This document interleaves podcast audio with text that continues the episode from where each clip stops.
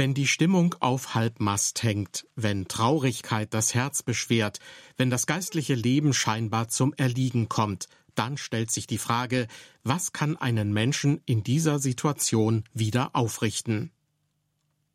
Herzlich willkommen zu unserer Sendereihe beim Wort genommen. Und die steht heute und in den kommenden Wochen unter der Überschrift Jahreszeiten der Seele. Pastor Ulrich Mann von der Freien Evangelischen Gemeinde in Dresden ist auf die Idee gekommen, einige Personen aus der Bibel in ihrer jeweiligen Lebenssituation mit den vier Jahreszeiten zu vergleichen. Und so handelt seine erste Predigt aus dieser Reihe, die er in seiner Gemeinde gehalten hat, von dem Zöllner Zachäus, in dessen Leben es Frühling wurde, nachdem er Jesus begegnete. In einem weiteren Schritt geht Pastor Ulrich Mann darauf ein, was Menschen von heute geistlich, aber auch ganz praktisch dabei helfen kann, eine Zeit des Frühlings, des Neuanfangs und der Hoffnung zu erleben. Jahreszeiten der Seele. Heute geht es um den Frühling. C.S. Lewis beschreibt in einem seiner Kinderbücher, den Narnia-Chroniken, an einer Stelle das Land Narnia als ein Land des ewigen Winters. Es wird von einer Eishexe regiert. Und in ihm gibt es nicht einmal Weihnachten. Nur Kälte und Dunkelheit. Ein Land ohne Frühling und ohne Sommer. Ist das nicht eine furchtbare Vorstellung? Doch später, nach vielen Verwicklungen, wird es Frühling. Die Eishexe verliert ihre Macht. Das Eis taut. Die Sonne scheint. Die Bäume verlieren ihren Eispanzer. Und an deren Stelle treten Blätter und das zarte Grün des Frühlings.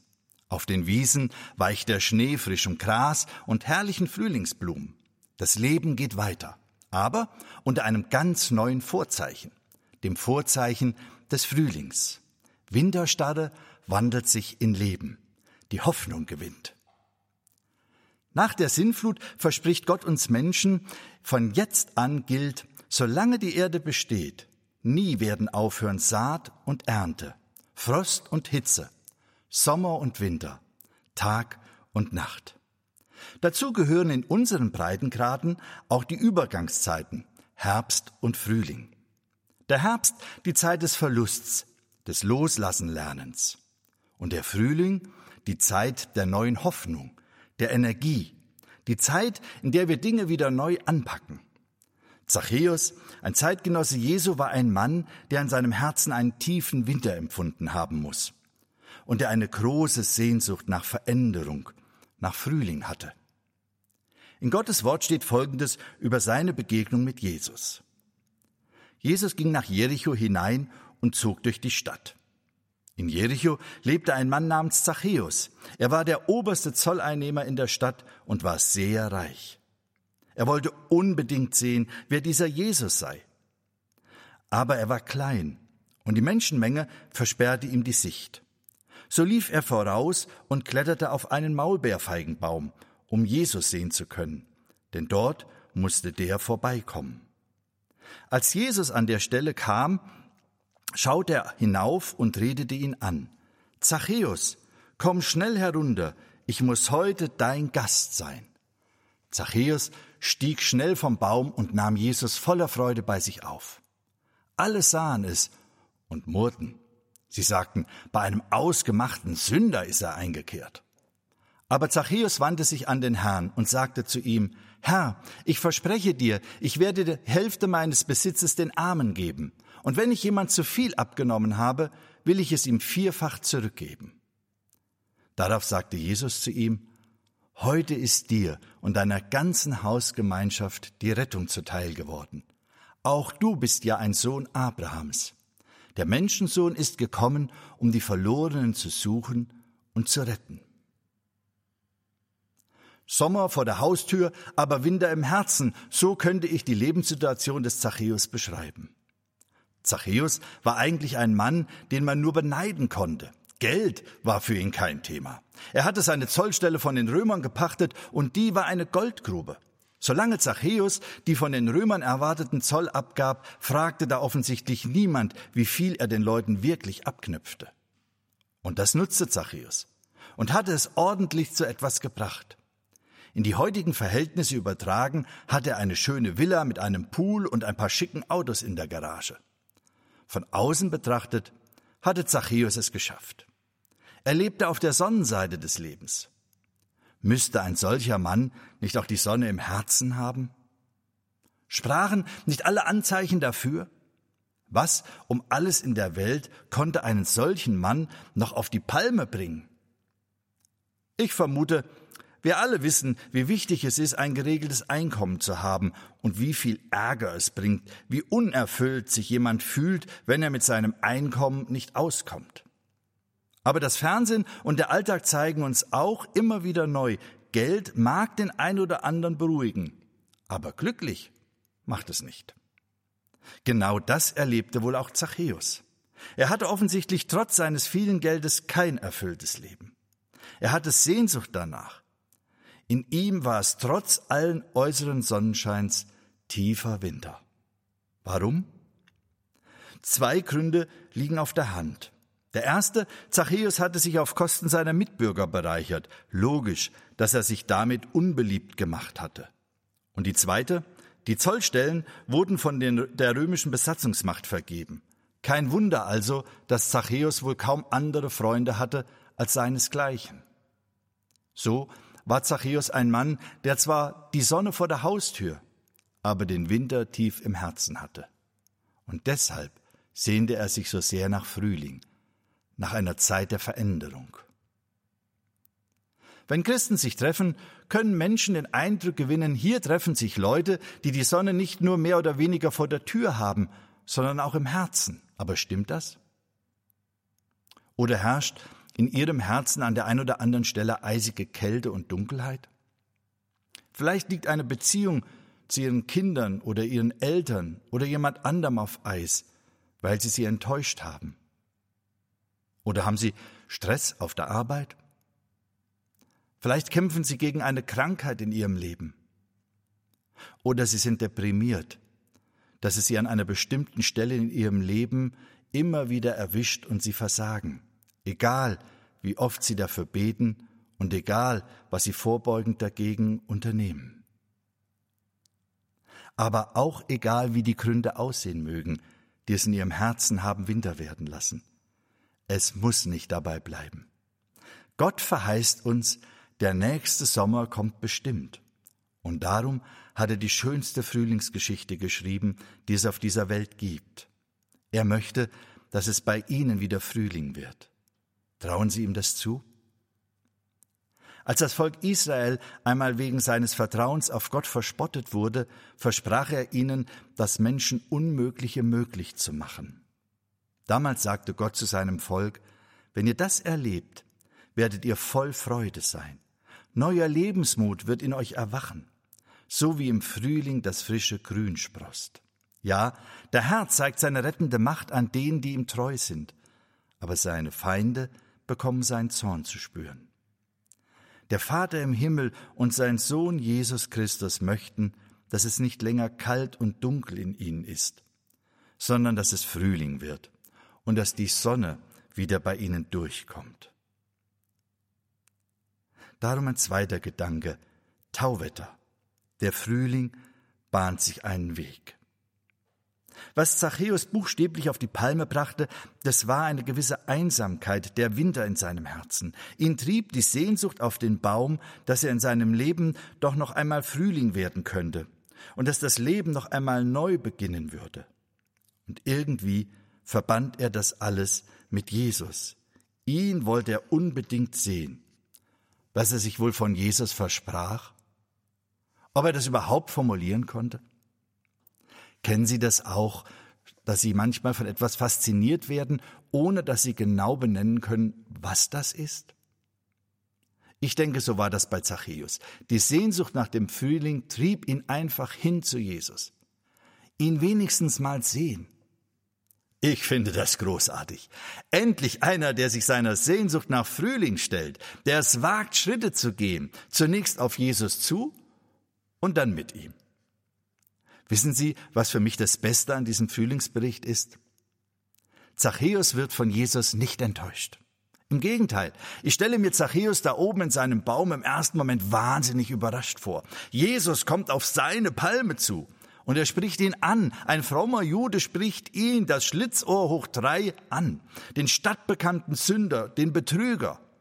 Zachäus, komm schnell herunter, ich muss heute dein Gast sein. Können Sie sich vorstellen, was das in Zachäus ausgelöst haben muss? Im ersten Moment ist ihm wahrscheinlich das Herz fast stehen geblieben. Kein Wunder bei den eisigen Temperaturen, die da noch drin herrschten. Jesus spricht mich an. Und dann ist ihm wahrscheinlich durch den Kopf geschossen. Und ich sitze hier oben im Baum und die ganzen Leute. Und dann begriff er, Jesus will zu mir, in mein Haus. Er will mit mir reden, mir zuhören, mit mir essen, bei mir dem Oberzöllner und Obersünder sein. Jetzt wird alles gut. Tauwetter zieht bei ihm ein. Hände und Füße sind nicht länger steif gefroren. Das Leben kehrt in ihn zurück. Er spürt das und saust runter vom Baum und hin zu Jesus.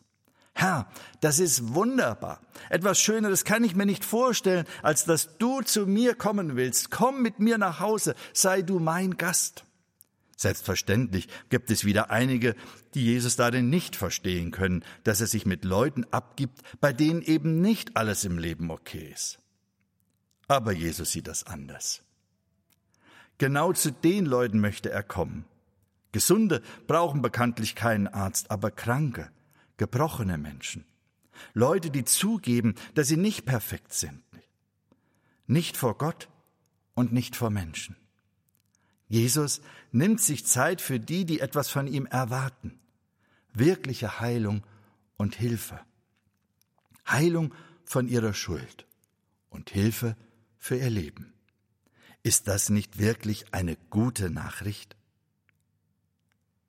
Die schönste Frühlingsgeschichte, die ich kenne, und zugleich die dramatischste, geschah an Karfreitag, als Jesus für unsere Fehler für unsere Sünde die Höchststrafe freiwillig auf sich nahm und am Kreuz für unsere Schuld starb.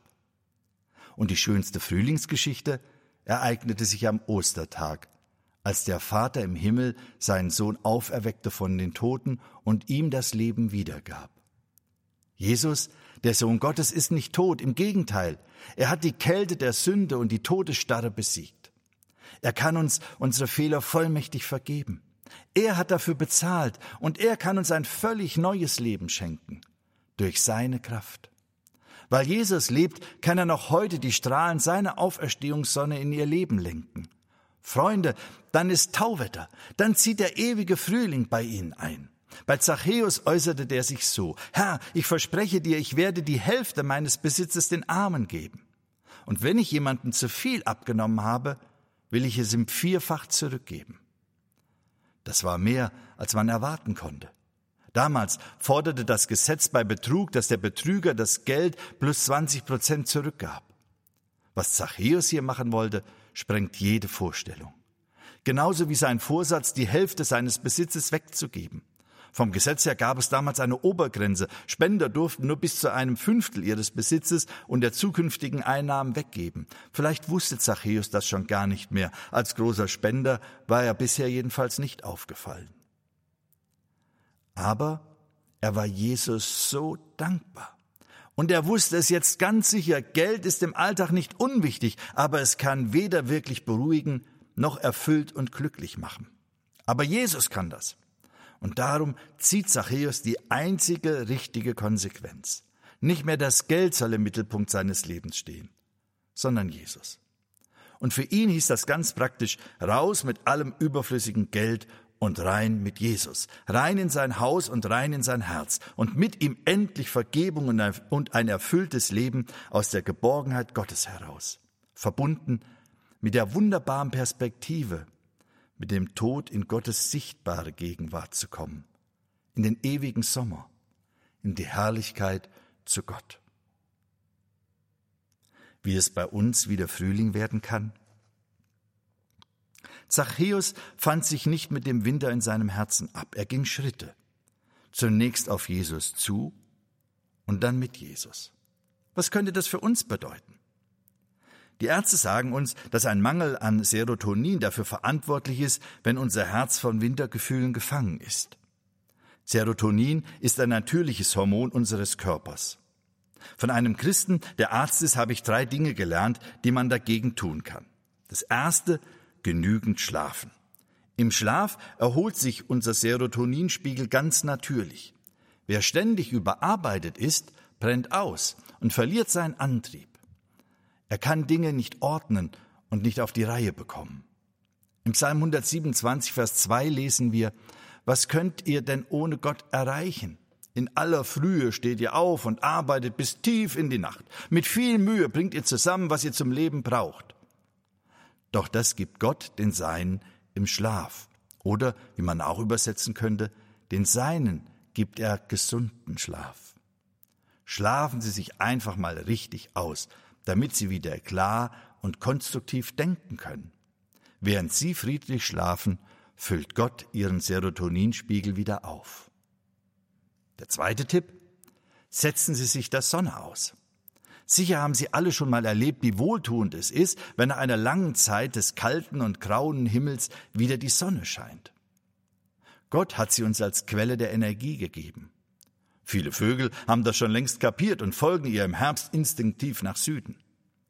Wo Sonne ist, da entsteht neues Leben. Es tut uns gut, unser Gesicht in die Sonne zu halten und ihre wärmenden Strahlen bei Spaziergängen nachzuspüren.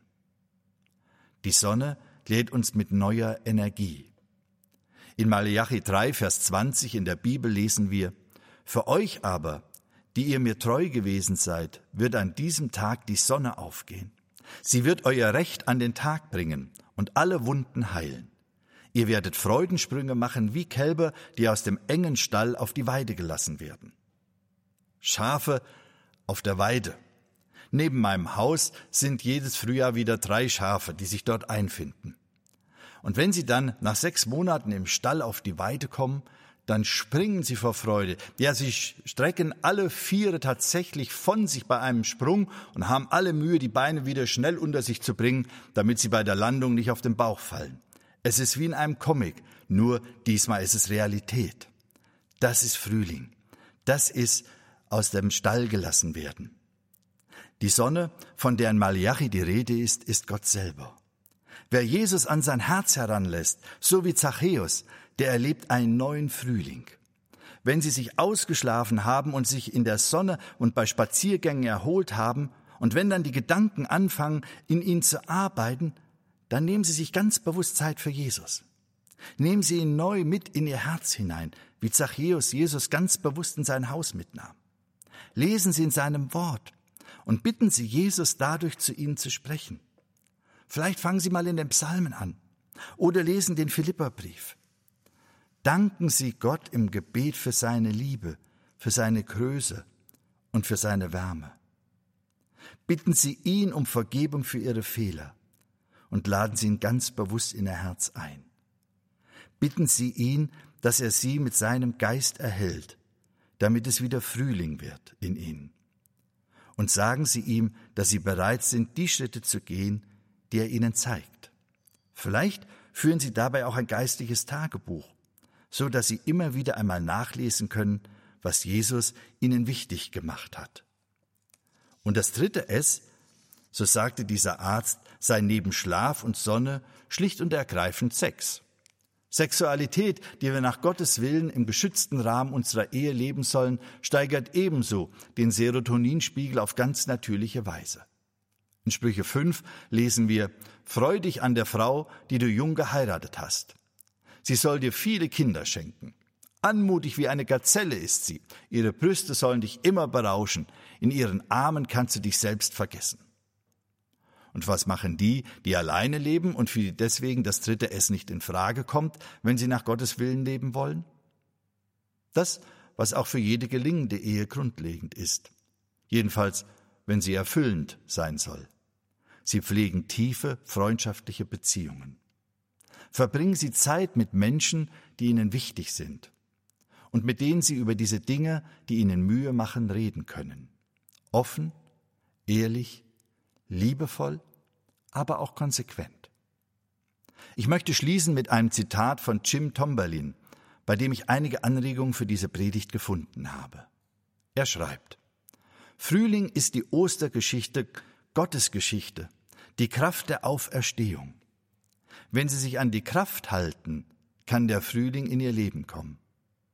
Im Hohen Lied von Salomo, übrigens ein sehr romantisches Buch der Bibel, gibt es einen wunderbaren Abschnitt. Der Frühling ist ja sowieso die Jahreszeit der Romantik. Die Worte dieses Abschnitts sind nicht nur die Worte Salomos an seine Braut. Es sind auch die Worte von dem, der ihre und meine Seele liebt. Es ist Gottes Einladung an uns, in den Frühling zu kommen. Sie lauten, Steh auf, meine Freundin, meine Schöne, und komm. Die Regenzeit liegt hinter uns. Der Winter ist vorbei. Die Blumen beginnen zu blühen, die Vögel zwitschern, und überall im Land hört man die Turteltaube gurren. Die ersten Feigen werden reif, die Reben blühen auf und verströmen ihren Duft. Steh auf, meine Freundin, meine Schöne, und komm. Das ist Gottes Einladung an uns. Sie hörten Pastor Ulrich Mann aus Dresden über den Zöllner Zachäus, in dessen Leben es bildlich gesprochen Frühling wurde, nachdem er Jesus begegnete. Seine Geschichte finden Sie im Lukasevangelium Kapitel 19. Und nun danke fürs Zuhören und Gottes Segen mit Ihnen.